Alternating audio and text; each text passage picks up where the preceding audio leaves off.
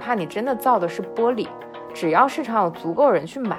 那你的价值就相当于金子。所以我觉得大家不要觉得我擅长什么，你看别人认同你什么，这件事情很重要。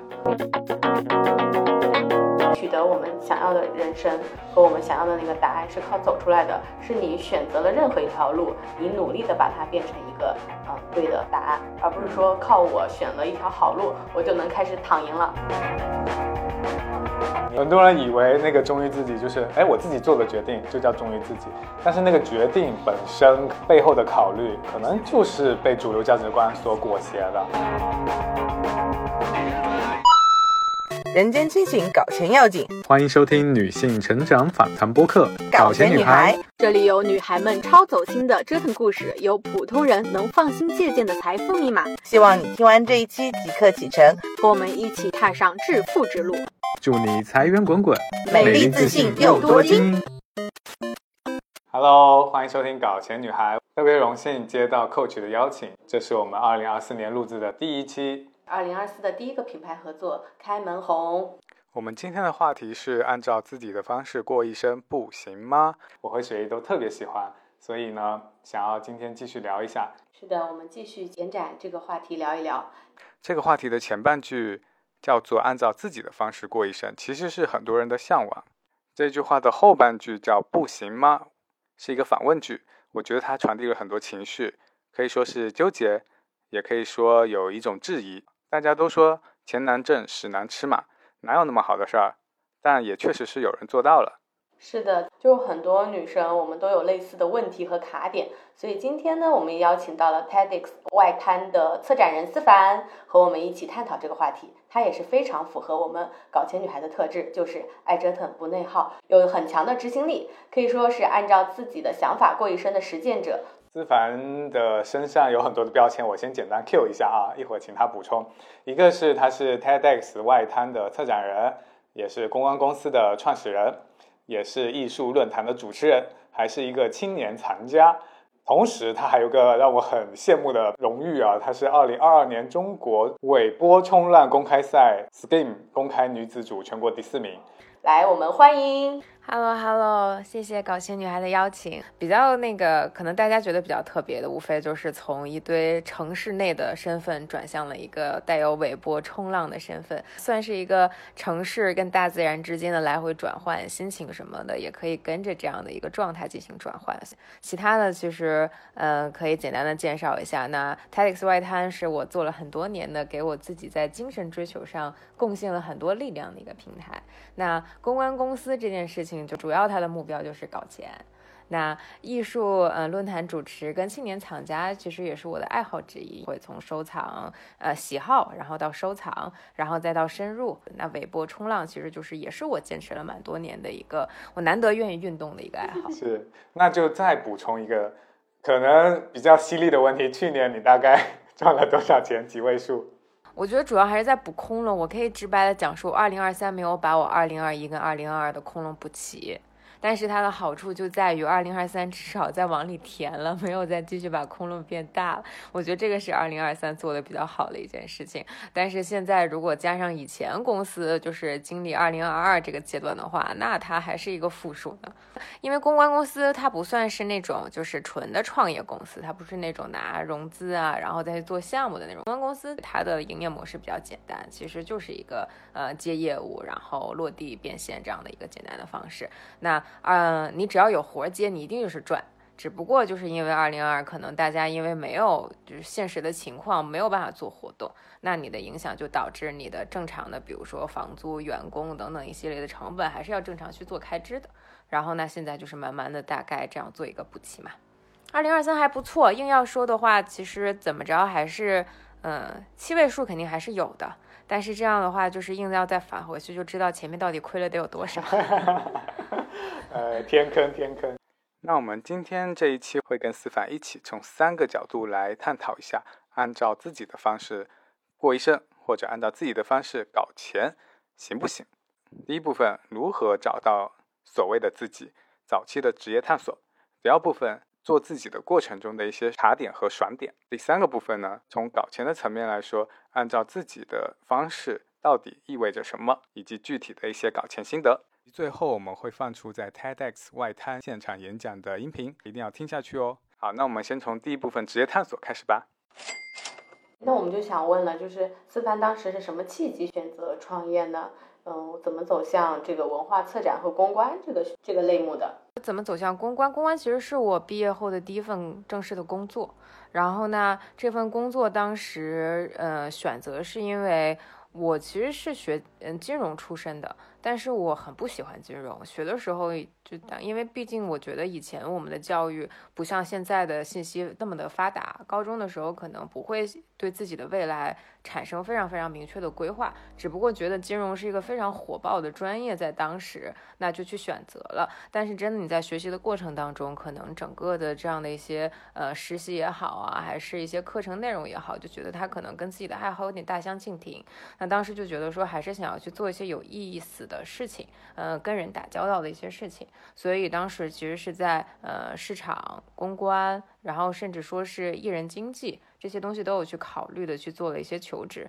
那最后在收到的 offer，就是当下你肯定希望能有工作落地，嗯，那在几个 offer 当中选择了平台，然后和发展前景更好的一个，然后误打误撞，其实就进入公关了。那第二个就是在什么契机选择了创业？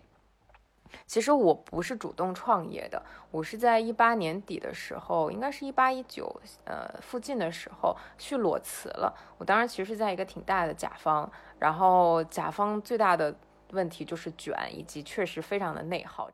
所以当时其实有段时间很累很累，那种精神就是你晚上也睡不着觉。就是所有的事情都压着你，那这个东西已经跟你的收入毫无关系了，只是觉得这样的精神状态不太健康，所以当下的选择就是说，那不如休息一阵子，所以当时选择了裸辞。那在裸辞之后，然后还去湖南卫视去做了一阵子的，就是短期项目。那那个过程当中，因为很多朋友都知道我呃辞职没事儿干了，开始问我接不接一些 freelance 的活儿。那我想说，那就接呗，反正也没有事情干。后面就等于说，呃，那段时间确实整个环大环境的经济也比较好，项目也比较多，所以那个时候就项目越来越多，开始发现一个人忙不过来，然后以及你合规化的去处理，开始需要正式的签合同，然后开发票等等一系列，所以就开始了一个公司模式的运转，算是半推半就的开启了这样的一个状态。不过我确实承认，创业之后很难再回到传统的轨迹上班，因为光是。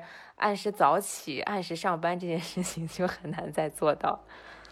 作为一个公关公司的创业老板啊，然后我们一直很好奇公关的日常是怎样的。大家可能会想象说啊，好 fancy 啊，每天可以接触好多品牌，然后我也看你的朋友圈，哇，你会跟很多明星啊合照啊，什么老总合照，就会觉得公关的日常就是很光鲜亮丽。你可以跟大家科普一下吗？好的，那个很多人对公关这个行业都觉得有很多滤镜，嗯，光鲜那一面肯定是会有的，因为说白了，大家看到的所有，比如说是杂志的发布会也好，还是说是各个品牌的发布会啊，明星出席的各种活动，一定会有公关公司的参与，所以呢，这些嗯可能会有。嗯，大家可能一些工作上的闪光点和那些小糖块儿，但是嗯，整个的公关生活其实它还是有非常多呃落地琐碎的小的事情要去做准备的，包括可能跟媒体的沟通、跟艺人团队的沟通啊，写 PPT、做表格，我觉得这些东西都是这个呃工种没有办法去躲避跟避免的。大概分布的比例，百分之九十的工作，我觉得都是那种。呃，比较琐碎，然后你需要事无巨细去做准备的。然后这百分之十，你可能可以参与到很多很 fancy、很光鲜亮丽的这样的项目当中去。但是你有有有没有能力把这百分之十的光鲜亮丽变成你自己的生活？我觉得这个是这个行业最考验人的事情。因为像我之前呃有去呃学校里、高校里去做分享的时候，我非常现实的跟大家讲了这件事情，因为我非常多的人想要去时尚杂志、时尚媒体，然后以及公关公司去干活，我觉得它会给大家造成一种误解，就是好像这种最光鲜、最 top 的生活就是我现实中的生活。但是有非常多打工的，呃，刚刚入行的人，他可能住的房间也很差，然后他自己的呃衣食住行的水平也会很差，他可能会耗掉自己全部的经济去想要匹配那种光鲜亮丽。我觉得这个是大家在前期一定要清醒的保持好自己的自我，但是公关公司会有那。百分之十的光鲜亮丽的，这个是肯定的。有有一个英剧叫做《Flack》，你们有看过吗？就叫公关，就是里面就是告诉你他们呃什么样的问题都要解决，上通天文下晓地理，什么样的人都要找得到，就是可以去感受一下。像我们公司财务也是，总觉得他们天天 marketing 跟 PR 的部门每天也不待在公司里，就在外面玩，其实大家都过得很苦的。对啊，你可能就是在旅行休假的时候，还要在那个海边 打开电脑做 PPT。是的，是的，嗯，好，有什么关于公关的问题，欢迎来那个大家在评论留言。是，其实你刚才说到自己经历的时候，我觉得也很有参考性，因为很多听友也是，就可能大学的专业并不是他自己最喜欢的，然后通过比如说社会实践啊、实习啊，慢慢找到自己的方向。所以这边也想问说，思凡你在就是大学期间是怎么去探索自己的这个嗯，比如说爱好呀、专长呀，或者你未来的职业方向的？嗯，了解。嗯，其实我们在二零二一年，嗯，泰斯外他年轻人大会的时候，请了昆山杜克的一个校长来聊。当时有一个研究表明，好像有百分之十的人最后专业跟自己的工作相关，剩下好像百接近百分之九十的人，其实呃大学学的专业跟自己的真实从事的领域可能都毫不相关。因为我比较喜欢。呃，早点逃离学校，所以我从小就笃定坚决不读研究生，然后早点毕业，早点 出去上班。所以我其实那段时间在念书的时候，参与了学校蛮多就是职场类的分享，因为学校其实还是会给你请很多外面的一些正常的企业大拿来学校做分享会。我看现在社交媒体上经常讲，就是你可能呃人。人际交往的天花板可能出现在自己的大学中，你不知道你的教授原来可以认识那么多很厉害的人。其次，最重要的还是体验。我基本上从大学开始，每一年的寒暑假都是在实习。我有尝试过实业的、快销的、互联网的，就是我可能在行业当中是有变化的，但是我觉得还是当时希望可以做一些有意思，因为那段时间广告狂人也特别火，在我念书的那个时候，大家总有一个梦想，就是说要做一些很牛的内容出来。那这个明显相关的是 marketing 相关的，所以当时其实主要是在不同的行业做尝试，但核心的领域还是在 marketing 跟 PR 相关。对我也有感触，因为我也是被广告狂人那个编织的外企光鲜。亮丽的创意环境吸引，所以我选择了这个专业，以及我后来从事的行业也是这个领域嘛。就是我觉得我可能我早多早多些年听到思凡的这个探索，就可能会对我帮助更大。因为我是一个嗯有点死磕，就是我现在比较遗憾的是，就是大学的时候没有做过那么多不同的尝试、不同的岗位啊，或者不同的公司。我是一份实习一直在干到了三年，然后到想转行的时候，哎，你好像。会有一些束缚，但我觉得这一段对我来说挺有收获的两个点。第一个是我们的听友和我们自己都不要被自己的专业束缚，可能有百分之九十的人都不会从事自己的专业。然后第二个点就是，你强迫自己去挑战一些不同的岗位，一些不同的呃领域，去了解自己的喜好。我觉得我跟你们不一样的东西，我好像在年轻的时候的目标都是某种状态，不是某个结果。就比如说某个结果，就是说我可能想要拿到这份工作，我的科研取得什么项目，或者说是我在这个行业内获得什么奖项，那我在这个领域的建树可以达到什么样？但我不是，你看我当时的求职方向就能体现。你看我经纪人也 OK，然后 marketing 也可以。然后就是 PR 也可以，我好像对某一个领域没有说是一个特别的限制或怎样，但是这几个行业你听起来就知道他们的生活方式，听起来就是什么出差要住五星酒店，然后每天就是这个发布会那个晚宴的，就是好像那段时间就是包括什么小时代阶段，然后广告狂人阶段，然后以及就是呃安妮海瑟薇什么穿 Prada 恶魔的那个阶段，就是真的就是这是那个阶段，我觉得给给到了很大的精神。鸦片就是嗯，后面经常跟一姐后面再去学校里那个演讲，跟学生讲，就是千万不要受这种东西的荼毒。嗯，对，就会有一种就是单一的人生赢家的这种生活向往。对，所以其实我们也是回到我们这次的主题嘛，然后叫做那个呃，按照自己的方式过一生不行吗？所以这里面很核心的问题是自己的方式是什么？就很多人其实是没有想清楚的。然后，呃，我就发现 Coach 的这个主题里面有一段文案啊，我觉得特别好，然后想跟大家读一下，叫做“人生没有标准答案，因为选择才会精彩。不论恪守幸福人生模板，还是追寻无限人生可能，与其追问成为什么样的自己，不如更好的成为自己，拥有忠于自己的勇气。”我觉得这一段跟我们刚才前面的分享是相呼应的。嗯，就是我们还是要去积极的探索人生的无限可能。就是那个标准答案到底是什么，其实是没有答案的，或者说答案应该是在过程中慢慢出现的。就是有的时候我们不敢做选择，不敢做决定，是因为我们老是被一句话叫做“选择大于努力”，觉得我走了这条方向可能会走错了。但我最近的一些想法就是说，我们有的时候太过分夸大了一些呃选择的重要性。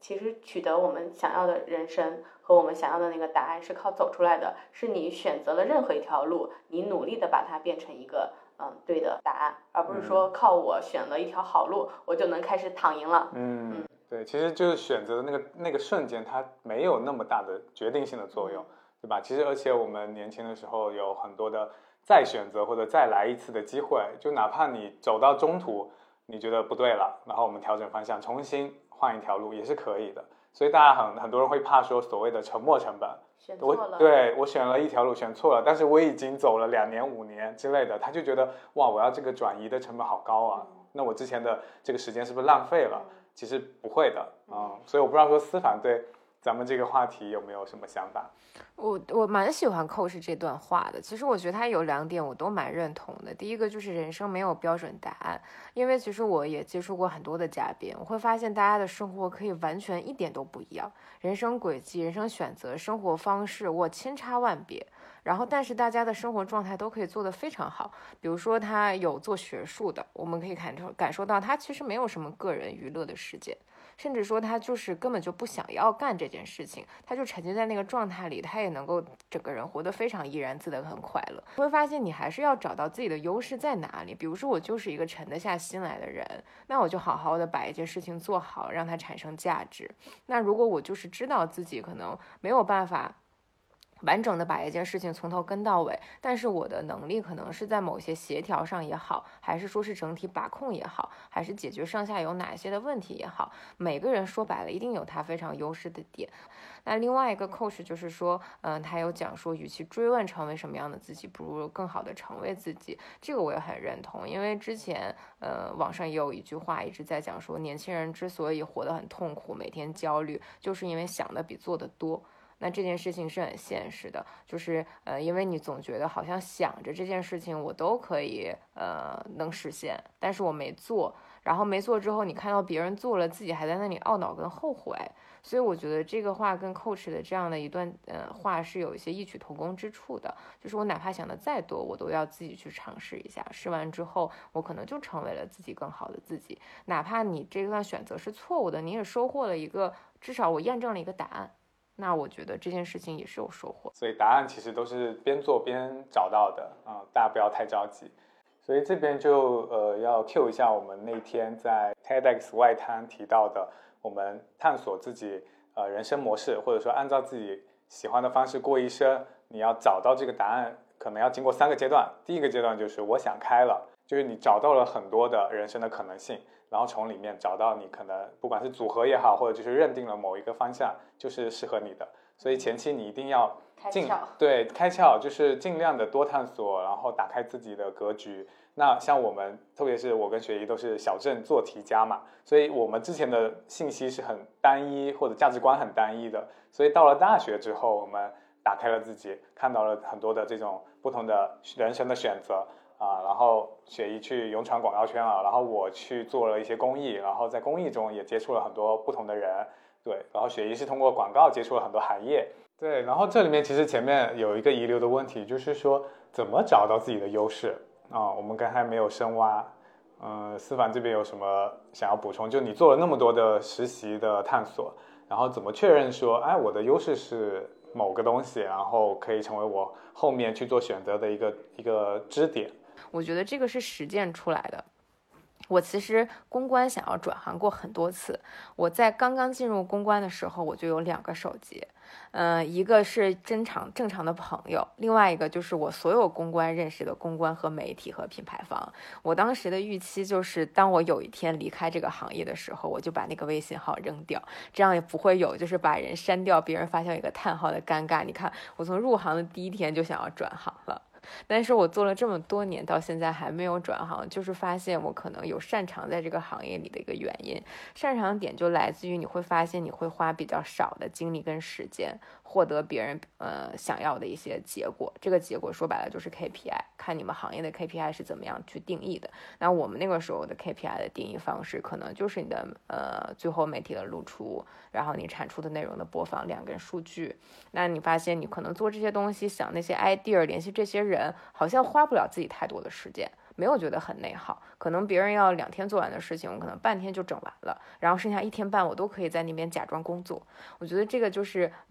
你可能是善适合做的事情。慢慢的你会发现，嗯，我觉得可能是需要一些时间积累的。有一些人可能真的从开头就碰到了，有一些人可能真的是要慢慢在自己的呃实践的经验当中去归纳跟总结的。很多有人也会去问，你觉得你自己擅长做什么？你就简单的说，有什么事情会主动来找到你。这些东西大概率就是别人能认同的你的价值跟优势。我觉得有一点是我在创业，我觉得经历了两三年之后，很明显能感受到的一个差异，就是我们认为自己的价值跟社会认为你的价值可以是毫不相关的。嗯，我有个朋友，在我二二年就是经历最差的一个阶段的时候，会跟我跟我讲过一个案例。他说，嗯。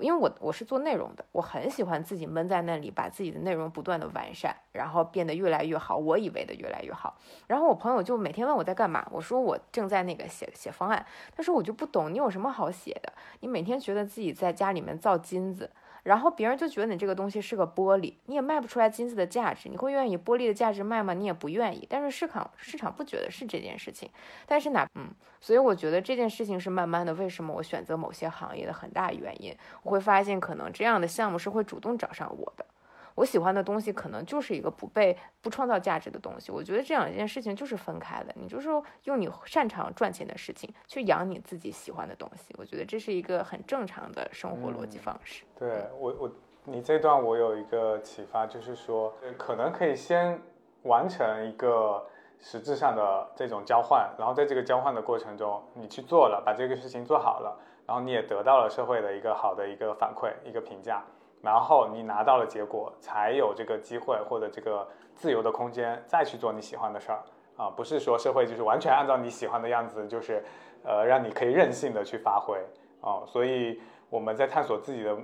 的这个所谓的按照自己喜欢的方式的过程中，可能先定一个大的目标，比如哪怕这个东西目前不是我喜欢值一百分的东西，但我们可以先去完成它啊。我觉得这是我的一个启发。嗯。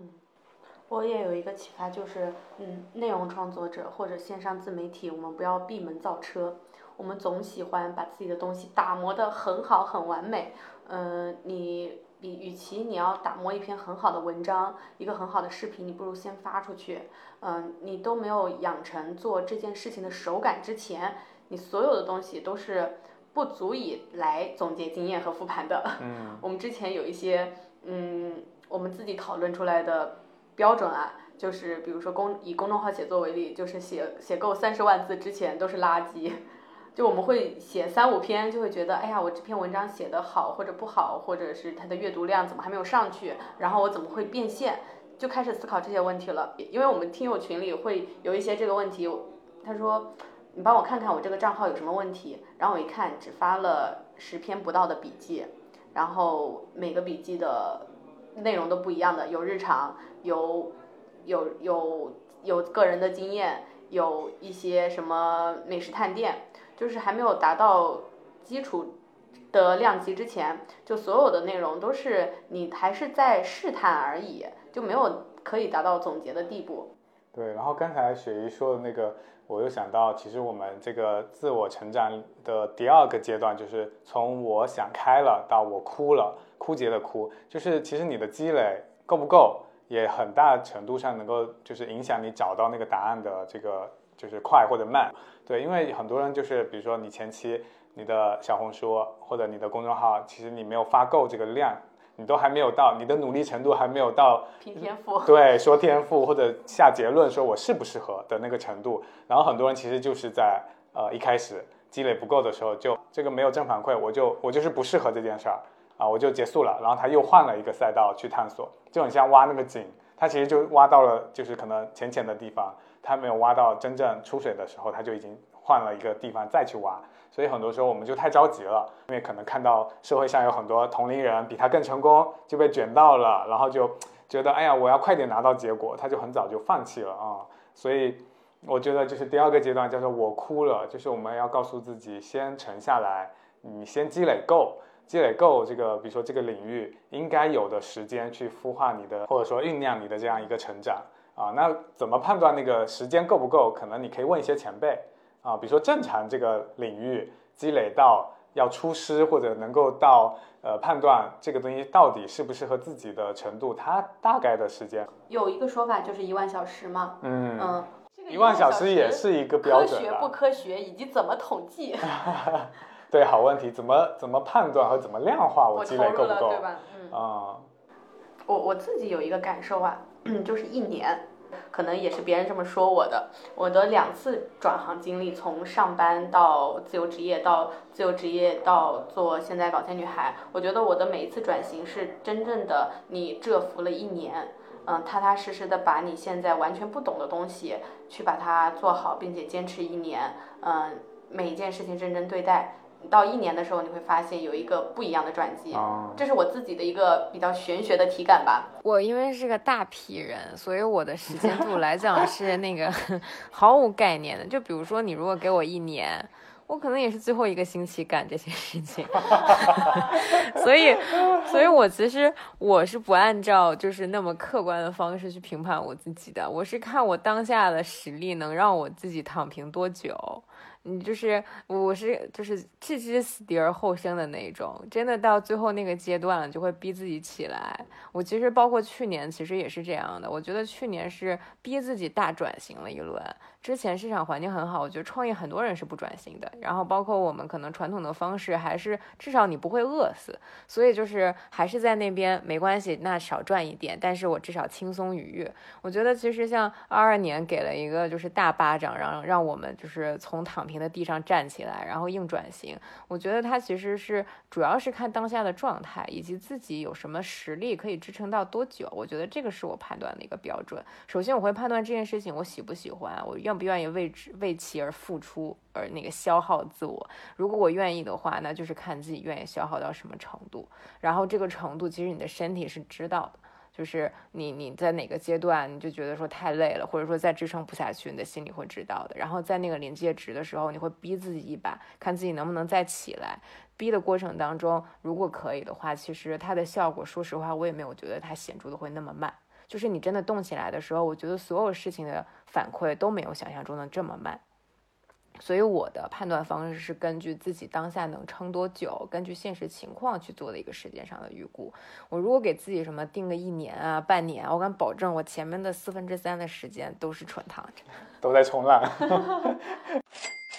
可能还有一个因人而异的一个呃，就是能够让你支撑过探索期的一个地方，就是所谓的勇气或者信心。这个我觉得是非常决定你能在探索阶段走多远的一个一个很重要的元素。很多人就是不相信自己，然后就很多问题自己还没有出现困难，他就自己制造了很多困难，把自己吓退了。思凡有没有这种嗯犹豫啊、纠结的时刻？有没有那种就是听了别人的意见，按照别人告诉你的想法去做了选择，然后最后？发现不行啊！我大部分都还是听自己，但是我有一个，嗯，我自己觉得，呃，在意自己意料之外的一个选择吧，就是我在工作一年半，还是反正就是刚工作不到两年的时候，有一个朋友的公司挖我过去，然后薪资当时是开的我第一份工资的两倍。然后我觉得它的平台也很好，但是呢，呃，领域是我非常没有接触过且也不喜欢的领域，就是我的职能还是 marketing，这个跟 PR 没有变化，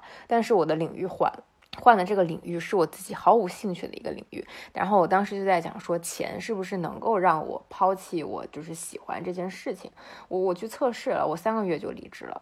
我就是发现我在这件事情上其实做的挺痛苦的，就是说白了，我因为我毕竟刚毕业一年多，那个工资就算翻倍，它对我的人生也起不了巨大的变化的影响。但是那个行业，哪怕我做的很好，我也感受不到快乐。所以我当意识到这一点的时候，我就离开了。我觉得这个算是我整个职业的过程当中选择在我自己意料之外的一件事情。因为我以前一直包括网上看，大家觉得好像钱够了，我就可以。呃，忍受自己的不开心，然后，但是那个阶段，我觉得以我的能力跟履历，那个钱应该是我能拿到的很高的钱了，但是我依然就是非常不开心，觉得还是要离开那样的生活状态。对，就是之前也有段子说不为五斗米折腰，但是五十斗可以。但是你可能短暂性的折腰了，然后发现这个屎我还是吃不下去。对，这个的消耗更大。对，所以还是要做忠于自己的选择。我非常认同你那句话，你觉得是自己的选择，但其实它是那个社会背景引导你去做的一个选择。就是那金融也是我自己报的。那最后那个死都不要做金融也是我自己，我觉得他就是你在这个过程当中跟嗯去慢慢抛开社会的这些观念，去慢慢忠于自己的这样一个观念，我觉得这个过程其实是是很重要的，而且是大家可能要慢慢去经历的这样的一个过程。可能思凡说说他没有遇到过什么阻力，我感觉我从小到大全是阻力，因为我就是那个刺头。我遇到过很多阻力，我只是说回过头来就过了。对他现在已经回忆不起来太多了。因为我觉得我我从小到大的所有环境都是跟我对着干，就就我现在想想，嗯，我我真正的感受到为按照自己的意愿，按照自己的方式去做选择，是在我的。嗯，大学离开离开家之后，第一次转专业。当时我学的是最开始我的专业是管理学嘛，然后当时就按如果按照这个规划按部就班的，就是呃公务员路线，非常符合家里的期待。但是我觉得我超级不快乐，因为大家你的同学也都是没有那么嗯活跃的，大家也都是在研究怎么考试啊，然后考考走。公务员路线，然后所以大一的一年我还是比较，嗯，觉得好枯燥。然后那个时候我就开始研究怎么去转专业。然后在大二的时候转专业之后，就发现，嗯，有的时候你觉得你生活的不快乐，确实是因为环境的问题。嗯，换了一个新的专业之后，我会发现，哇，就是传播学院的同学，大家都很爱玩，大家都很会玩，大家做的事情都很有意思。我就觉得其实环境蛮重要的。嗯嗯，所谓的叫按自己的方式做选择，但其实它是一个呃，就虚假的所谓的按照自己。你觉得这是一个好的工作，这是一个所谓的体面的工作，但是这个东西这个标准是社会定义的，就是先认清楚到底什么才是真正的忠于自己。很多人以为那个忠于自己就是哎我自己做的决定就叫忠于自己，但是那个决定本身可能都你的那个背后的考虑，可能就是被主流价值观所裹挟的。因因为谈到专业嘛，我想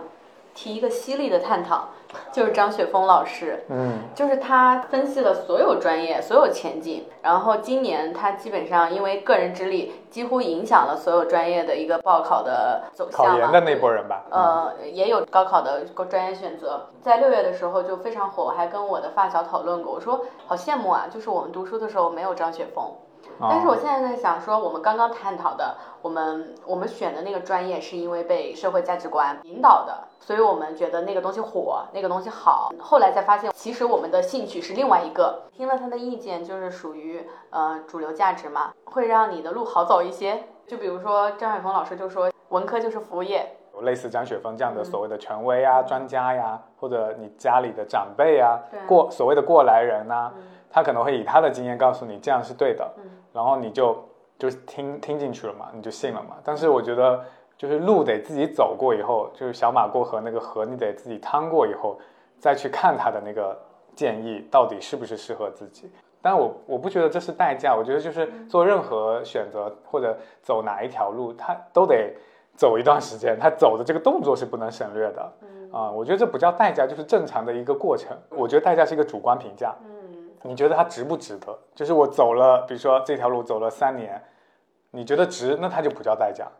你觉得不值，它就是代价。对，我觉得关于代价也想补充一下，就是包括觉得说很多人你觉得他的路很顺，包括可能听下来我都感觉好像没有经过什么问题，就是你的付出跟索取这件事情要想清楚，就是你在索取的过程当中有付出，这个是永远不可避免的。那我觉得说，比如说我想要创业，那我就要我的代价就是赔钱，然后一段时间没有收入。然后以及在市场变化当中的一个，你还要养人这种揪心，然后以及呃去求客户的那种心态和身份的身价的放低，我觉得这些就是这个不叫代价，我觉得它就是你一定要付出的东西去换取你要的东西。但假如说有些人可能就会把这个东西过度放大，包括我可能是要升职，那我可能就是要宫斗。我要去跟不呃类似岗位的人去做竞争，这个过程当中它就是必然的，因为你想要的那个东西摆在那里，它难道就是呃金手指的点给你吗？所以我觉得，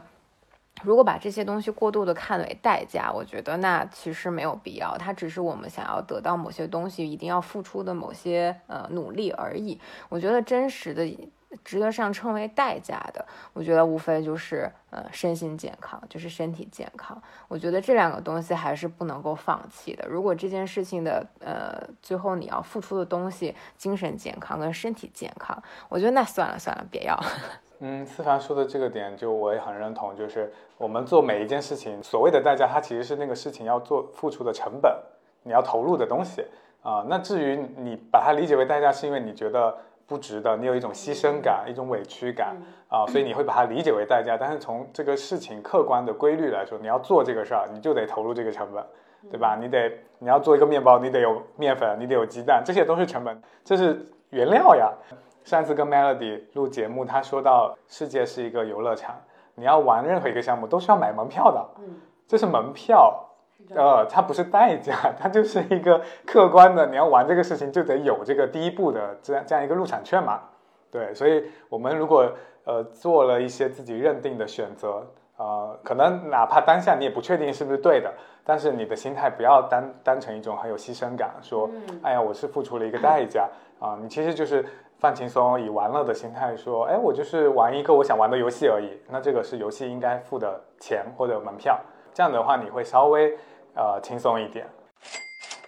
就是做自己的选择。那个嗨的那个点，其实它不是对自己来说，而是对外界，在对别人 say no 的时候，因为你有一个自己的坚持，然后你 say no 了，然后那个瞬间你是有爽感的。人家想要干扰我啊，影响我的选择，然后我 say no 了，这个时候才有那个爽的部分。对，所以我就想到那天我感受到雪姨的一个力量的地方，就是她 say no 的那个瞬间。啊，我想分享一下，就是我们在参加 TEDx 外滩演讲之前，我们在准备，然后在呃酒店化妆嘛。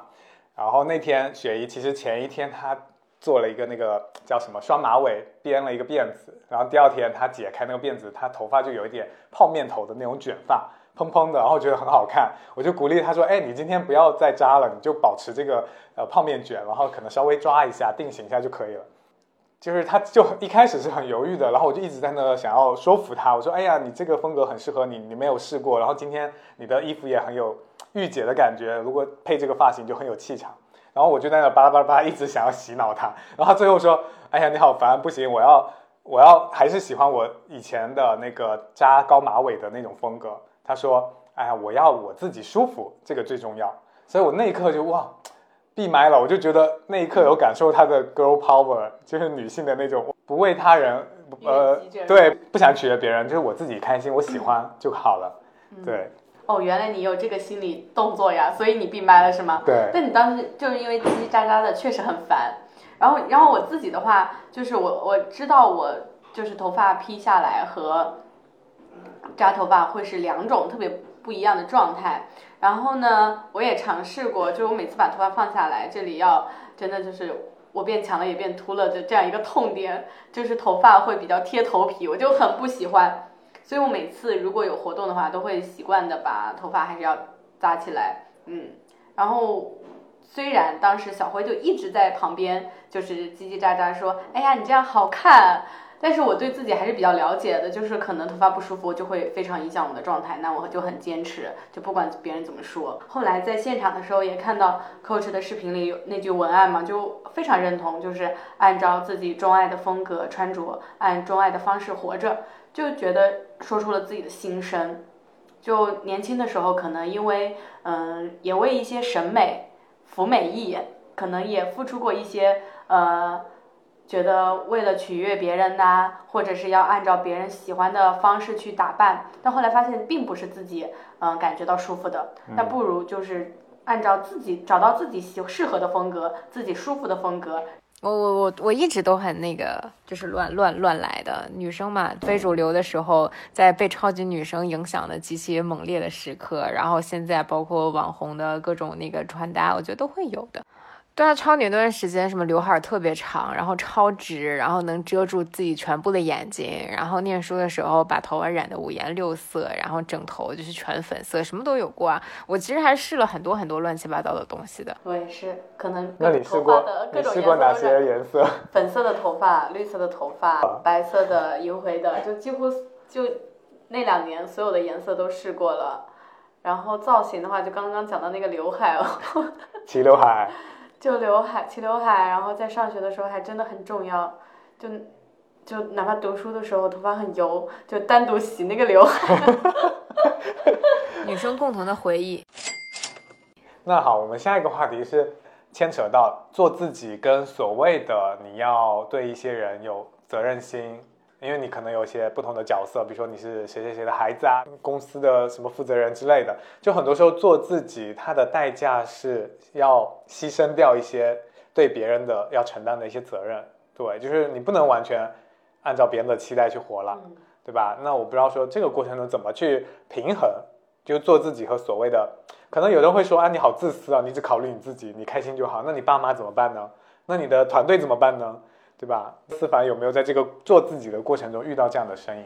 嗯，我觉得这一点我这两年有一些感触，我觉得时间会给我答案。嗯，比如说我刚刚毕业来上海的时候，我那个时候从来没有考虑过，比如说未来父母的就是去向，是是是留在家里还是来上海找我，然后包括等等一系列。但是我觉得在在每个阶段就是有每个阶段不一样的人生命题。说白了，我也没有后悔说刚刚来上海的时候自顾自。我觉得那个时候其实父母给了很多空间，当然这个东西要家庭之间大家达成一致。本身去的时候，家长就有讲说，那你就去试呗。然后，毕竟那个时候他们的年纪也很年轻，大家都各自有各自的生活，那也不是说谁都要见到谁每天。但是，比如说现在疫情，嗯呃过后，就这个阶段之后，嗯、我自己也会开始考虑这样的事情，包括那怎么样去协调在家里的时间跟在工作上的时间，然后呢，未来长期化怎么样去处理这件事情，跟家庭就是比比如说搬到哪个城市，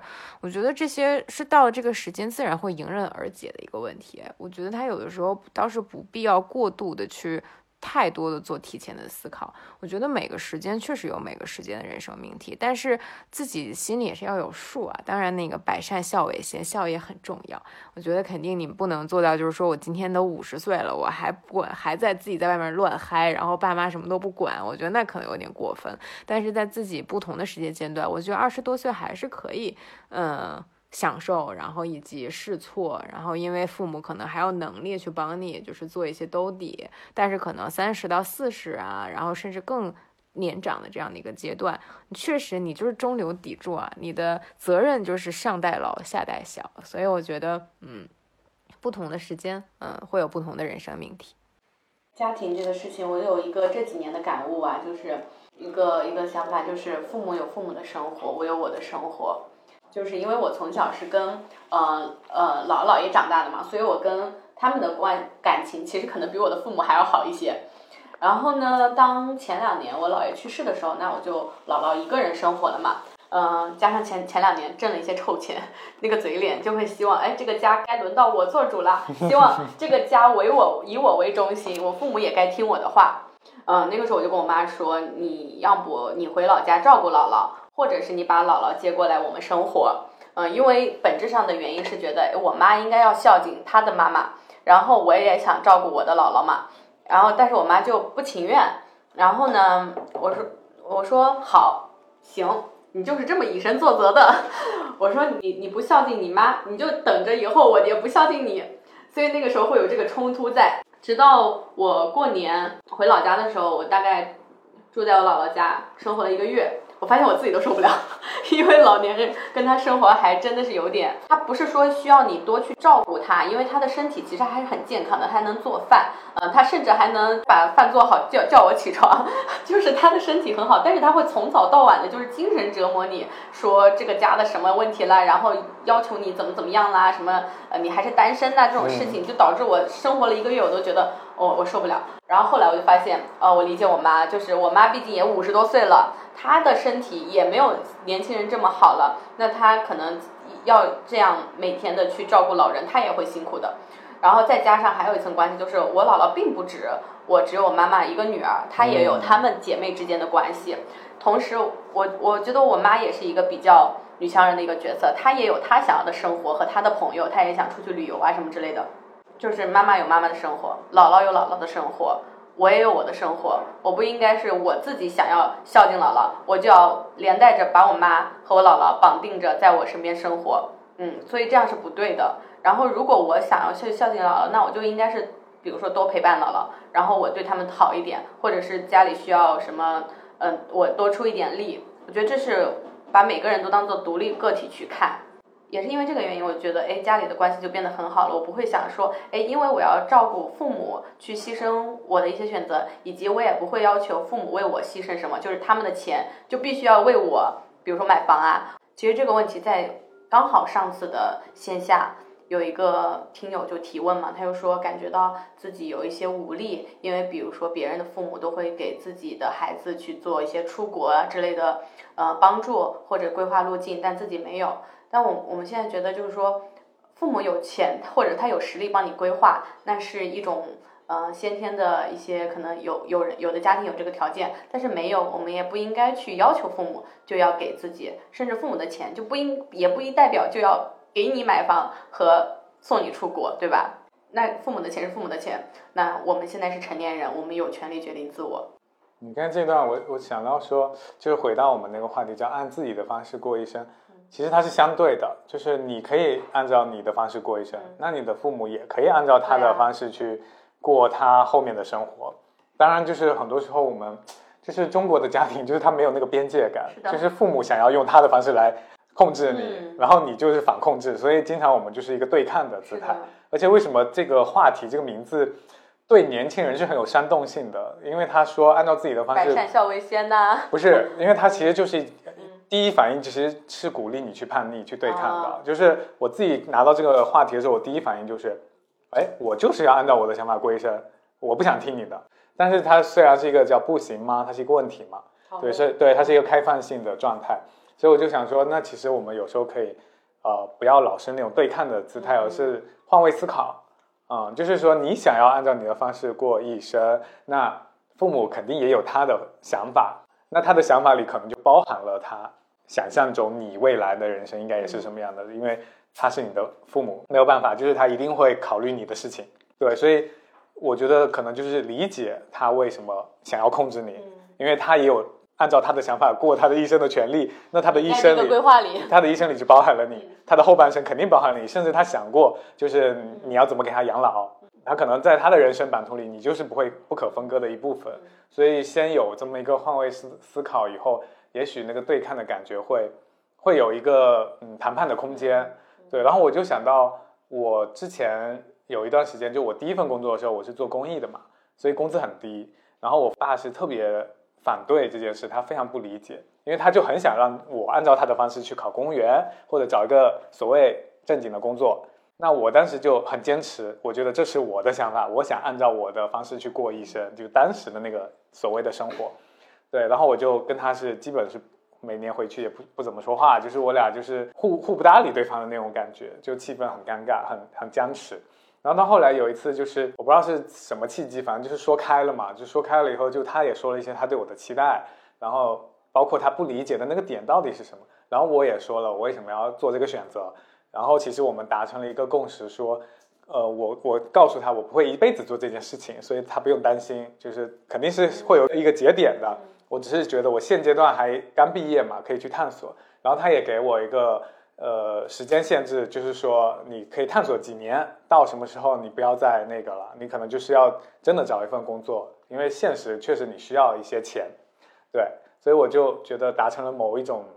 就是和解。对，或者是一种交易吧，啊，所以我觉得就是所谓的责任心啊，包括刚才思凡也说了，就是我们也不可能到四五十岁还要任性做自己。就是我觉得，嗯，我们不是父母的挂件，嗯父母也不是我们的挂件，允许每个个体都有各自的生活。我感觉就是还是你有没有那个实力，现在就背负那个责任心。哦，对你现在刚毕业不多没多久的话，其实你也没有能力真正的去给父母一个很好的物质生活，或者给他养老。那其实就像思凡说的，每个阶段有每个阶段要做的事情，嗯或者说你现阶段的首要任务就是提升自己的一些能力、一些积累，然后赚钱等等。然后呢，到后面下个阶段，你年纪大了，然后呃父母也老了，你才有实力真的去背负所谓的责任。啊、但很多时候我们是反过来的，年轻的时候就过早的把父母的这种期待或所谓的责任背负起来了，就说我要找一个什么离家近的工作，我要去考公务员，因为我父母只有我一个孩子，我得在他们身边，我觉得有点过早的背负这个东西了。回到搞钱上，就是思凡，因为你创业嘛，其实很多时候我们说钱难挣，屎难吃，然后很多人都是希望站着把钱赚了，但是你作为一个乙方，要不要跪舔客户，我不知道会不会有这种状况，就是在创业搞钱的这个路上，有办法按照自己的方式吗？嗯，我觉得每个人都有自己的甲方。你说你在甲方工作就没有甲方了吗？无非你的甲方可能换成的是老板，或者说是你的甲方，甚至说有些包括有些二代，他的甲方可能甚至就是父母。我觉得每个人都会有自己的甲方，不论你是身处什么角色。所以我觉得那创业说白了，只要想赚钱，心态就应该摆正。我们刨除就是一些真的呃凤毛麟角的那种极其少数的，就是天降财于他身上的那种，就是可能我随便当个主播一下就变了很多很有钱。我觉得这个相对来讲整体的基数还是小的。我觉得除此之外，所有的创业本身的心态就是就是准备好要要面对这个问题。我觉得有一点是在我意料之外的事情，就是我一开始也可狂了，跟那个雪姨非常类似，就是嗯、创业成功赚到了点钱，觉得就是天下我有，就是是是啥事儿都是我说了一定是对的。但是我觉得好像从我创业赚到钱的那一天，天我爸妈就在等着我亏钱的那一天，就是他们好像准备好了，就知道我一定会有这个阶段。我觉得这个是过来人的一种心态，我们在没有经历这个时候是完全意识不到的。我觉得这个是我当下的时候可能有一些新的，就是一些一些感悟吧。因为以前真的过得太顺了，就是你开车全部都是绿灯，然后一路都是直线，你甚至都没有按过减速的那样一个那个职能跟就是按钮，但是你一定会遇到弯路跟红灯的。到时候你那个速度能不能降下来，能不能保证自己不翻车不出去？我觉得这个是在顺的时候完全没有想到的事情。等到这件事情，比如说好还好，我们就是大难不死，最后依然回到了这条道路上，开始有意识的知道自己哪怕在绿灯的时候，也知道未来会有红灯跟弯路，车还是那辆车，开车的人也还是我。但是我觉得这个心态是有变化的，外人可能还是觉得就是你这个人在开这辆车，但是你在开车的人的。心态已经知道，我已经准备好应对下一个变化了。我觉得这个是创业之后带给我的东西。因为我们就是创业的过程中，你要服务别人，或者你你要按照社会的这个认可的呃价值的这种交换的一个规则，对吧？去拿到那个结果，有些时候不能完全按照你自己的想法或者意愿。这个过程你们会拧巴吗？有没有特别，比如说关于妥协或者关于 say no 的这种关在搞钱事情上的一些故事？我觉得只要不违法犯罪，我都不太拧巴。就是 我唯一可能拧巴的地方在于，就是这个钱呢又不够多，付我我的拧巴在于可能付出跟收获不对等。就是它好像可以让你赚点钱，但是这点钱可能你付出的精力、可能时间会会反而让你赚不到其他的钱。我觉得这个是我可能拧巴的时候，只要钱给到位，这件事儿我喜不喜欢，我是压根儿一点心理负担都没有的。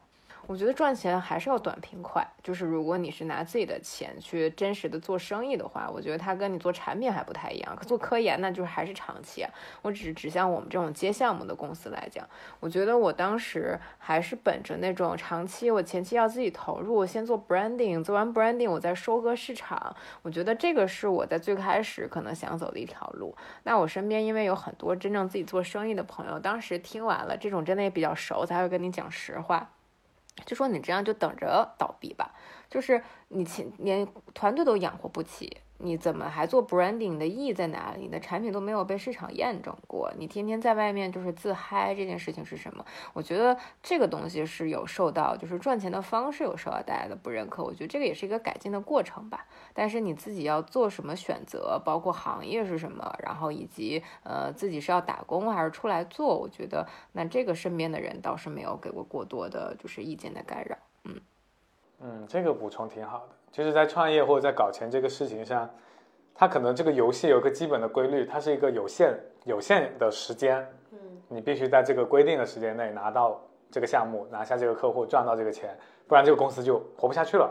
对，所以按照自己的方式或者按照自己的喜好去搞钱，因为他有时候得先不按照自己的方式，才能换来按照自己方式的那个机会或者那个权利。你都没有赚到钱，你怎么可以去创造你想要的那个世界？我觉得还是，我觉得都是心态上的问题。我觉得第一件事情就是，嗯，要乐观。就是我发现，嗯，有那么一个阶段，嗯，我感觉这事儿有盼头了。我的现实情况没有产生改变啊，钱还没有入账，合同也没有签，但是我那段时间就是精神状态很好。然后我该花的还是花那些东西，然后我的项目还是以前没有任何的变化，我觉得那段时间状态就会很很好，所以我后面又发现好像呃心态确实很重要，因为我在哪怕没有任何现实情况产生改变的情况下，只要我的心态有变好，我好像就更愿意出去接触一下市场，做一下东西，所以我觉得乐观这个心态是很重要的，因为我发现呃比如说我有一个项目。今天聊的不是很顺利，或者说是最近就是遇到哪些问题，好像有段时间就会很淡，好像就觉得这事儿再也做不下去了。然后几几回这样的沉沦，就是反复之后，我发现哇，原来乐观真的可以改变很多东西，因为我当下的现实情况没有产生任何的改变。那第二个呢，还是关于乐观，就是也不能太过于乐观。就是我觉得创业有一个问题就在，我觉得是我的问题啊，这个不一定是大家都有，就是有的时候会。在这个项目签合同落地之前，先开心，就是有点预支了这个乐观。我觉得这个也是很危险的一件事情。就是呃，这个项目你觉得谈到百分之八十或者九十了，好像双方就已经意愿很强很强，就觉得这事儿妥了，百分之百稳了。但是依然可能会在最后九十九到百分之一的时候，它可能就是突然出现了问题。所以我觉得这个也是一个心态的问题，就是呃，你这股劲儿要一直。嗯，以前觉得说憋到可能，嗯，合同签下来，现在我觉得都要那个憋到尾款全部结下来，就是这个乐观不能够盲目预支。我觉得这个都是创业之后对搞钱的一些新的认知。嗯。然后我们其实今天一直在聊，就是用自己的方式过一生。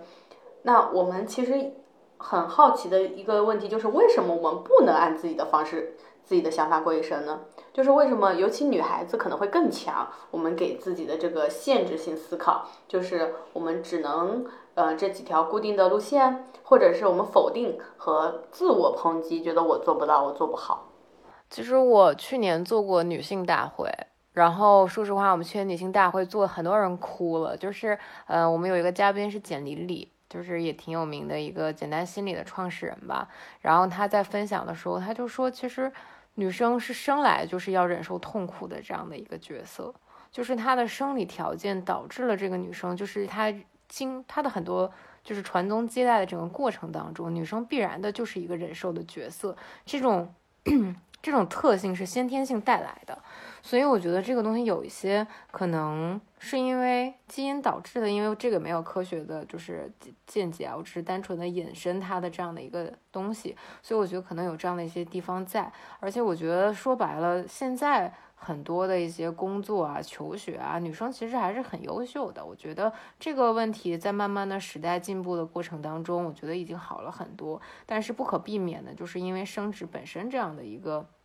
嗯，构造问题导致女生必须经历就是哺乳、养育啊，然后这样的一个过程。那在这个过程当中，呃，你就会发现她就是我可能有几年的时间，她的精力可能没有办法去呃在事业上或者怎么样去做一些呃成长。我觉得这个是比较现实的一些东西。不过我现在觉得，嗯、搞钱吧，搞钱你就会发现还是有一些替代性的办法，或者说是有很多的人来帮助你，去帮你分担一些呃你的一些责任和工作。我觉得这些东西你，比如说有一些事情必须一个人来承担，你通过经济的实力，你可以变成有一个团队来帮你一起承担。我觉得慢慢的可能真的可以，就是让从心态上还是最后长期的个人的发展上都是可以有很大帮助的。所以这种限制，呃，我觉得如果是原生家庭的影响，它其实不分男女的。但是如果是女生本身的话，那要打破升职这件事情对大家的一些影响，那就多搞钱，然后到时候多请人，请保姆，然后来分担一下她可能一些必备的一些时间，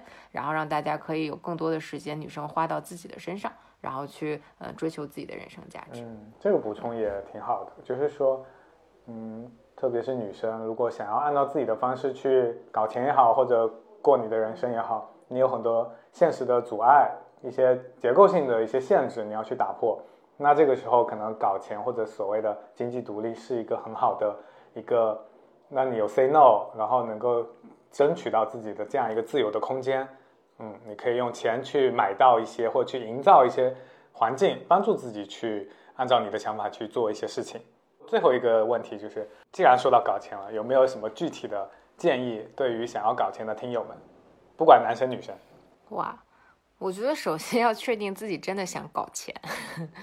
我觉得这这这个是个很现实的问题。我好像在嗯二零二二之前我没有很想赚钱，这个话说的就是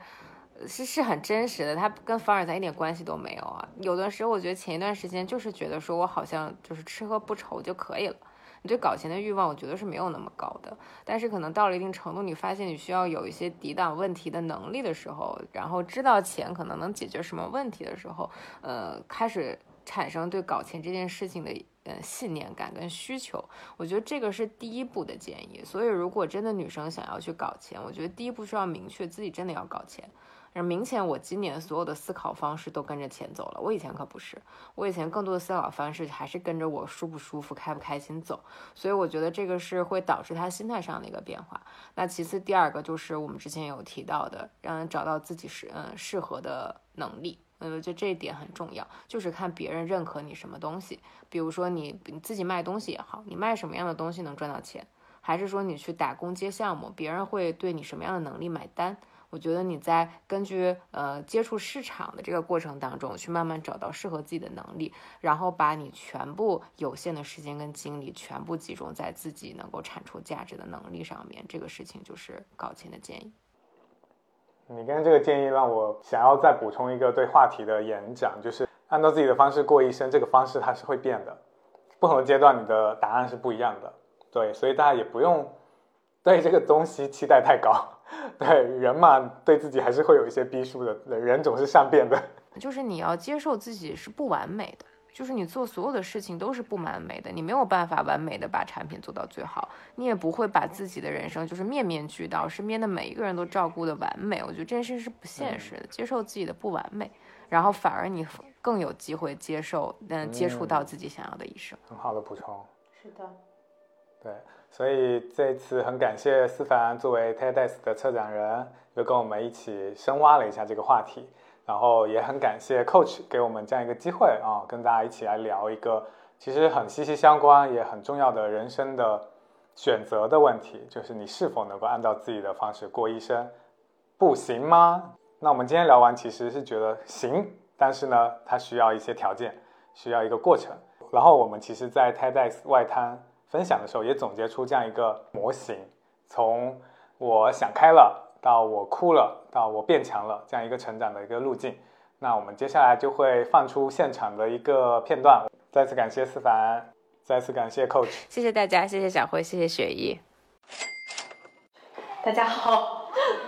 今天好像有很多我们的听友在，然后确实挺紧张的，因为知道播客的主播日常是不用露脸的。对，今天。花重重金保持了一下，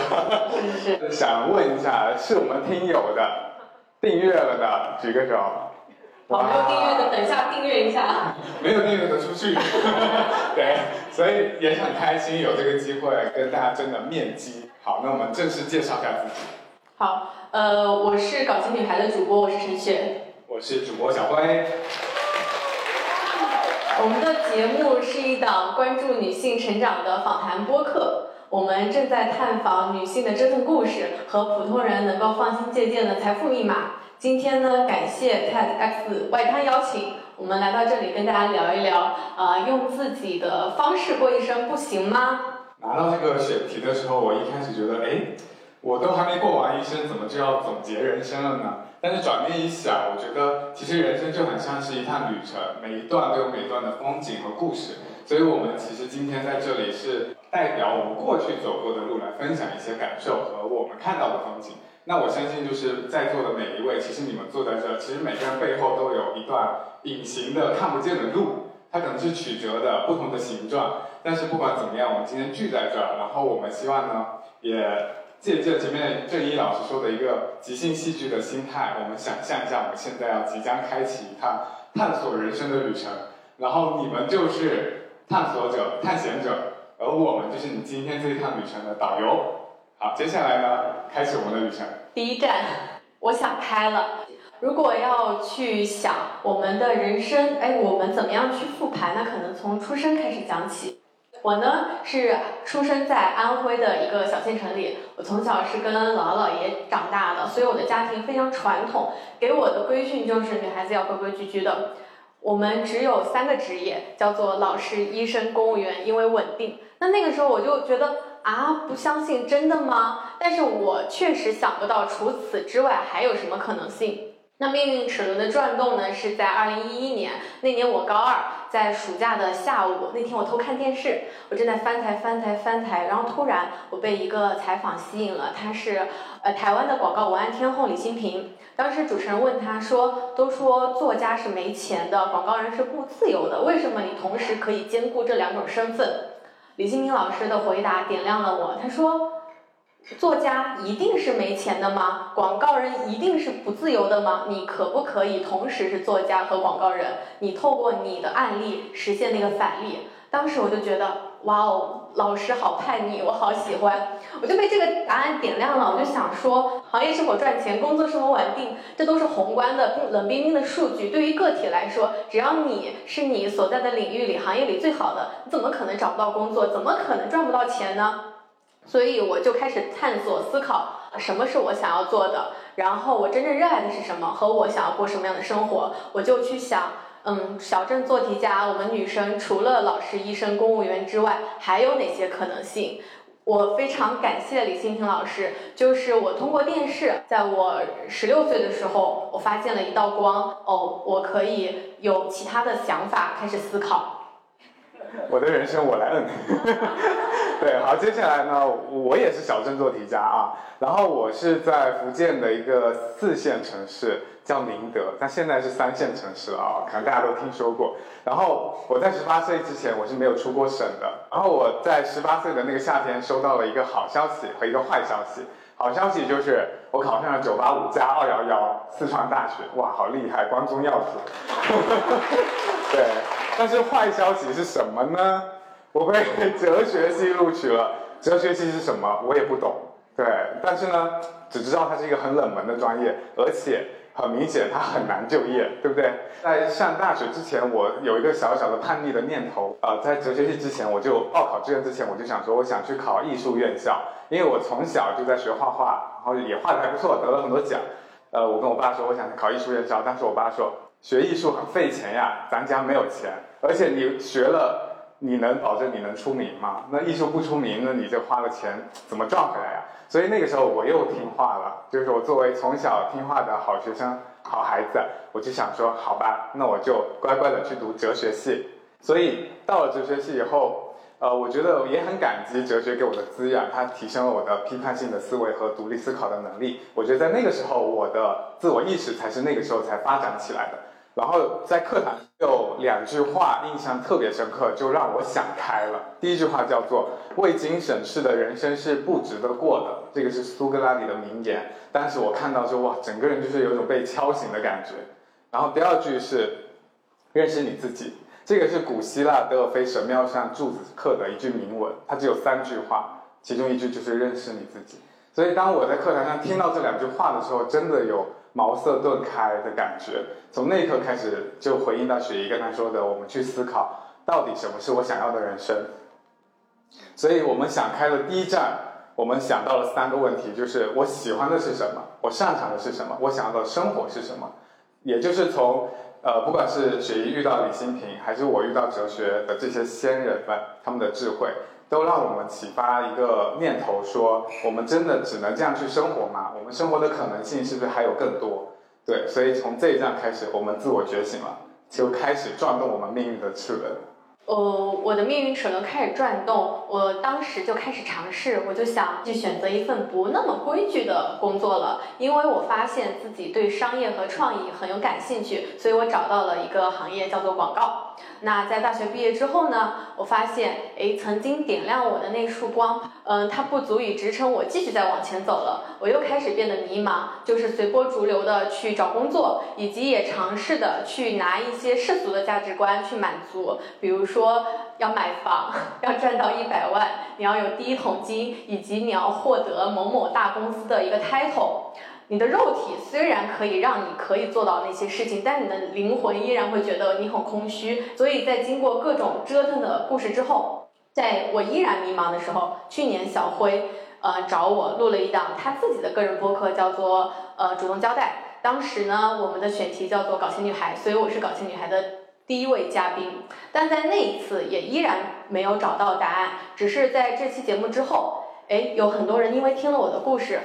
呃，有被启发到。同时呢，我发现，在录播客的过程中，我梳理了我自己，我就觉得播客这种形式很好。于是，在呃今年，我和小辉做了一个想法，说我们要不做一百个搞钱女孩。因为当时我们并不知道未来的方向是在哪里，以及我们还可以做什么事情。那我就想说，哎，那我们先采访一百个搞钱女孩，采访着采访着，可能就会有一些发现了。所以你看，这就是小镇做题家的解题思路，就是题海战术。因为我们小时候见的东西太少了，我们没有那么丰富的视野，那我们就很想说，这一百个搞钱女孩，每一个人都会是一种可能性样本。那这每一种可能性都会给到大家一些灵感和启发，就不会被单一的价值体系去束缚了。这就是我们最开始的想法。呃，所以我们就很想跟大家去分享，按自己的方式过一生可以吗？当然可以。以及你现在没有找到好的方法也没有关系，就行动起来，去收集，把每一种可能性收集起来。给到小辉。好，那我也来分享我的折腾经历。就是二零一六年的时候，是我毕业的第三年，然后也是我从成都来到上海。嗯，在这之前呢，我其实，在成都的一个草根的公益组织里面工作。我大四的时候开始实习，这是我第一份工作，一干就四年。那四年，我觉得我是按照自己的方式在过我认为对的人生。那结果就是呢，就是我爸觉得我被传销洗脑了，然后那几年都不咋跟我说话。直到我后来进了咨询公司啊、互联网公司这种看起来光鲜的公司以后，家里人才会觉得你好像步入了正途。呃，这是我职业上的探索。因为我一直很喜欢做创作，所以我在个人创作上，我一开始去拍 vlog，在一七年的时候我就开始拍，然后不知道有没有人那时候就关注到一些博主，什么景月啊、竹子啊、C B V V 啊这些人，然后我也去拍，然后拍了一年都没有什么水花，然后在一八年底的时候，我就自己发了一个年度的总结的 vlog，我说我的标题是，呃，这一年我拍了五十条 vlog，没有火。后来慢慢的，因为工作的机会也遇到了播客，呃，然后我就觉得找到了真正适合我的一个表达方式，就是表呃用播客去聊天。也因为呃前面的那个总结的视频，然后被雪姨发现了，他看了我那个 vlog，通过互联网顺着网线找到了我，所以对，这是一个很奇妙的缘分。所以呢，就是说，呃，这个折腾的心得就是为什么我做视频拍了五十条没有火，可能。很多做内容的人会有一些共鸣，会觉得啊，我花了很多时间去做内容，没有水花。我觉得我自己的呃反思是，可能我们努力的方式不对，或者就是我们在不对的方向上努力。所以我就及时的，就是悬崖勒马，我就不拍视频了啊，然后决定去做播客。我算了一下，今年是我毕业的第十年，我在第十年我才真正找到。我觉得哇，播客这个东西是适合我的一个表达方式，所以这是一个很长的探索的旅程。是我们做了所有的事情都毫无水花。我自己尝试过公众号日更，坚持不下来，失败了。我尝试过小红书，哎，也失败了。我尝试过呃视频号，视频号因为有容貌焦虑、出镜的焦虑，所以也失败了。直播呢，直接就放弃了，因为我很害怕对着镜头说话。那作为一个 I 人，直到做播客的时候，才感受找到了自己的舒适区。但是呢，我我们能否定前面的坚持，所有的探索都是没有意义的吗？或许正是因为之前我们做过了所有的探索，当你找到这一条路的时候，我们才发现，哎，我找到了自己可以去做的事情。对，那这个阶段第二站呢，我们叫我哭了，就是 I try it，我尝试了很多的东西。我们俩都在职业上做了很多的探索，拓展自己的边界。在内容创作上，我们俩也是不断的去做，呃，视频也好，小红书也好，各种平台都试过了，然后都不行，所以最后找到了播客这个定位。所以这一站就是我们觉得大家也可以借鉴的一个思维，就是横向和纵向的一个探索。只有你的量探索的够多，你可能对那个。方向才会慢慢的清晰。所以呢，就是时间花在哪里是看得见的，就不要否定自己所有的尝试，只要你先出发就可以了。有很多人在问，哎，我们为什么要做《搞钱女孩》这个节目？然后，所以我经常会被问到说，你一个男的为什么要做《搞钱女孩》？对，那故事是这样的，就是呃，因为我刚才说了，我在一九年的时候找到了播客这个形式。然后，呃，为什么要选这个话题？其实跟自己的成长相关。因为我从小就是在一个很传统的福建家庭长大，我有两个姐姐，所以小时候他们就会说，呃，就是为了生一个男的，对吧？才会有三个孩子。所以我很小在女人堆里长大的状态，就是我能够很好的共情女生的一些呃困境啊，可能都不知道怎么去表达，但是我能够感同身受。所以在后来，因为前面也提到了我的工作的履历，其实一直都在做跟年轻人相关的一些工作或者年轻人相关的公司。然后有一句话叫做“呃，一代人终将老去，但总有人正年轻”。所以我就觉得我身边一茬一茬的年轻人，年轻人在换。呃，但是大家有个共性，就是其实大家迷茫的点都差不多。所以我就觉得，呃，那既然这是一个共性的话，那如果我们要去做节目，我是不是能够找到真正能够更。帮助他们去改变的那群人，我就发现女生是最有行动力和最愿意去改变的那一群人。所以，如果要做播客，为什么不做一个讨论女生的播客呢？然后，为什么不去鼓励这些更多的女生走出第一步，去过自己想要的人生呢？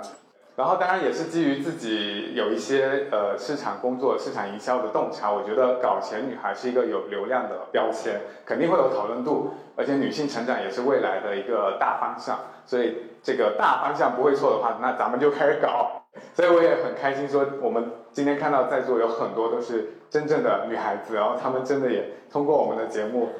行动起来，真的也有男孩子也不错，你们也开始行动了。对，所以就证明说我的假设是对的啊，这个话题是有讨论度和关注度的。所以呢，我一开始就从自己的这个节目行动，我一开始的节目叫主动交代。啊，然后呢，我就在节目里开了一个系列，叫《搞钱女孩》。那第一期我就选了一个，我当时第一个印象说，我朋友圈谁最会搞钱，那就是雪姨。所以第一期发出以后，这个数据就比我日常要高很多，因为我日常可能就是一两百的播放量。我就发现，哎，这个异常值证明说这个东西就是有关注度的，可以搞大。所以我就又陆续录了一共有六期，那每一期的数据都是很不错的，最高一期有六千多的播放。对，所以在后来我就跟雪姨说，我们要不要单独把这个节目独立出来？所以在呃二二年底的时候，我们就开始筹备。那在今年三月七号，我们正式上线。这个是我们的一个数据啊，不完全统计。上线九个月之后呢，我们现在的数据是全网六百万的播放，然后二十万加的订阅。那今年也很有幸被苹果播客评为二零二三年度热门新节目第四名。对，所以这个也是很感谢在座大家一点一点时间听出来的，所以要很感谢你们。对，好，那那我们这一站呢，就是叫 I try it，对吧？所以我们做了很多尝试之后，节目本身也取得了不错的成绩。我们是很擅长做播客吗？其实不是的。但是我们现在再回看那个时候的数据，其实还蛮惨的，才一千多。但是给到我们一个盲目的自信。呃，我们现在的一个关于做内容的一个想法是，不用害怕找不到你自己想要的一个选题，你先去试，毕竟什么都还没有做过。但当你做到一个你觉得对的方向，那你就坚持去做。呃，以搞钱女孩为例，我们从三月七号上线到至今，我们每坚持周更没有断过。这就是我们说的，就是时间花在哪里是看得见的，不用担心，也不用否定自己。那在采访了四十位搞钱女孩之后呢，我们有一个感受就是，呃，我变强了，也变秃了。大家经常会在问说，搞钱，你们采访了那么多搞钱女孩，她们有没有什么共性呢？我们也总结了一下，就是这三点：爱折腾、执行力和不内耗。嗯，关于爱折腾，其实很好理解，就是所有的成功绝对不是一蹴而就的。我们所有见到的搞钱女孩们，她们一定是经历过了非常多的试探，呃，跨界，她做了很多的事儿，才成为了现在的她。比如说我们的搞钱女孩赵大琴，她是。呃，在成为奇葩说辩手被大家看到之前，啊，她尝试做背包客，去巴西旅行，发起过和一百个陌生人接吻等等。大家好发现好玩的一些项目，过着体验式的人生。所以他说你不用学我，但是我也是一种不一样的人类样本。第二点执行力，我们应该都会有这样的体验吧，就是我们想到一个好的点子，但是我们没有去做，后来我们发现别人做到了，我们就超级遗憾。那搞钱搞钱女孩的身上执行力一定是非常强的一点。黄小刀他是 AI 领域的创业者。ChatGPT 是今年去年的十一月三十号上线的，他是十二月二号发现了这个方向。当他研究完之后，他觉得这是一个不亚于 PC 互联网革命的一个新的一个机会，所以他就决定放弃原来的直播的事事业，就 all in ChatGPT。这个时候，全网还没有人在分享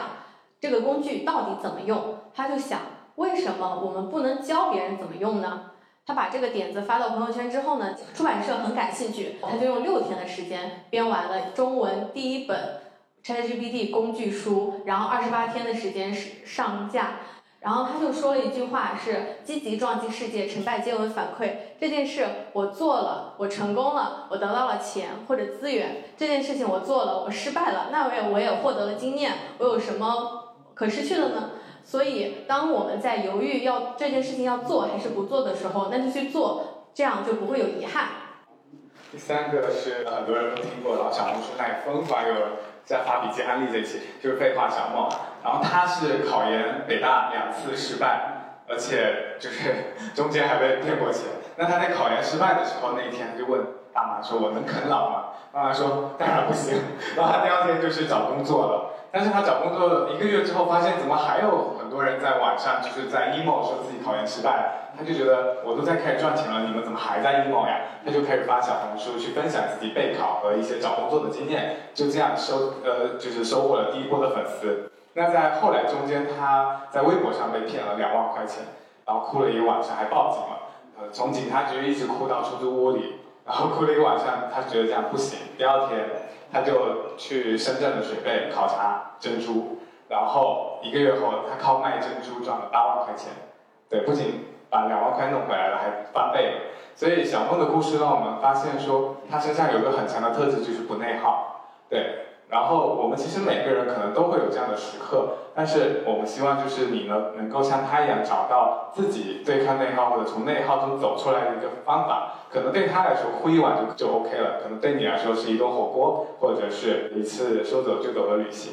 小梦她有一个签名在她小红书上，我很喜欢，叫做“要过热烈而肆意的人生”，就像她的行动力一样，就是想做就去做。对，那在呃在这一站呢，我们叫做我变强了，所以我们就复盘前面的两个站，第一站叫做我我想开了，然后第二站叫我哭了。那我们在想开的阶段是你需要觉醒，你要就看到人生有更多的可能性，然后去寻找那个真正适合你的声音。然后在第二站叫我哭了，就是我们要不停的去 try 去尝试，就像我跟雪姨兜兜转转做了很多的事情，找到了播客。然后第三站就是。叫做我变强了。那我们说怎么样变强？所以就是从呃想到到做到，我们更关注的是怎么提升自己做成一件事的这个能力和成功率。所以这边有两个呃小的锦囊，一个叫做最小阻力启动，一个叫做最小成本试错。那什么叫最小阻力启动呢？就是我们从自己的优势或者爱好或者专业或者资源出发，去找迈出第一步的那个切入点。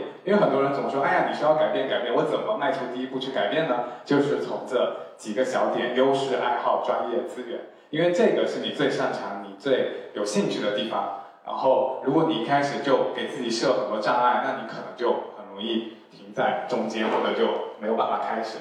然后第二个叫做最小的成本试错，这里有个概念，希望大家可以去记一下，叫做 MVP 模型啊，它就是最小成本产品的意思啊。那我们一般就是说，呃，你在做一件事情的时候，当最好不要是那种完美主义情节，你一定要做的很精美，花很多钱去打造，结果发现推出来其实人家不需要这个。所以这里面的精髓就是我们要小步快跑，不要完美主义，要尽快的推出去，然后让市场给你反馈。然后在这个过程中不断的调整和试错，去迭代迭代它，这样子你就会越来越呃精准的接接近你想要的那个结果。有的时候，我们按我们会发现，不知道自己如何过自己想要的一生。那按照我们今天给大家的几个想法，就是呃，第一点就是我想开了，就是我们想要去想我们喜欢的是什么，擅长的是什么，想要的是什么的生活。第二点就是我们哭了，就是我们的生活的枯竭，或者我们没有自己找到自己的方向，不用怕，就是用题海战术也好，去拓展自己的边界，去探索不同的可能性。在对的方向上面努力，找到自己的一个优势的一个定位。最后，在我们找到一个方向之后，哎，我们去做它。像搞钱女孩，我们已经拿到的大家的特质，如果我们拥有这些特征，爱折腾、执行力、不内耗，那大概率我们过得不会太差。最后给到大家两个小锦囊，就是呃，最小阻力去启动，最小成本去试错。如果大家觉得没有什么灵感，可以去看我们已经采访过的这些搞钱女孩，她们每一个人的故事，她们每一个人的经历，都会给到你可能性的启发。每一期都是不同的搞钱的路子，推荐大家都可以多听。然后在迷茫的时候啊，emo 的时候，干了我们这个电子红牛。那就回到一开头的话题，按照自己的方式过一生不行吗？那按照我们刚才这个思路。其实是行的，对吧？所以呢，我来问一下大家，按照自己的方式过一生行吗？行。配合。好，最后就是我们祝大家美丽自信又多金。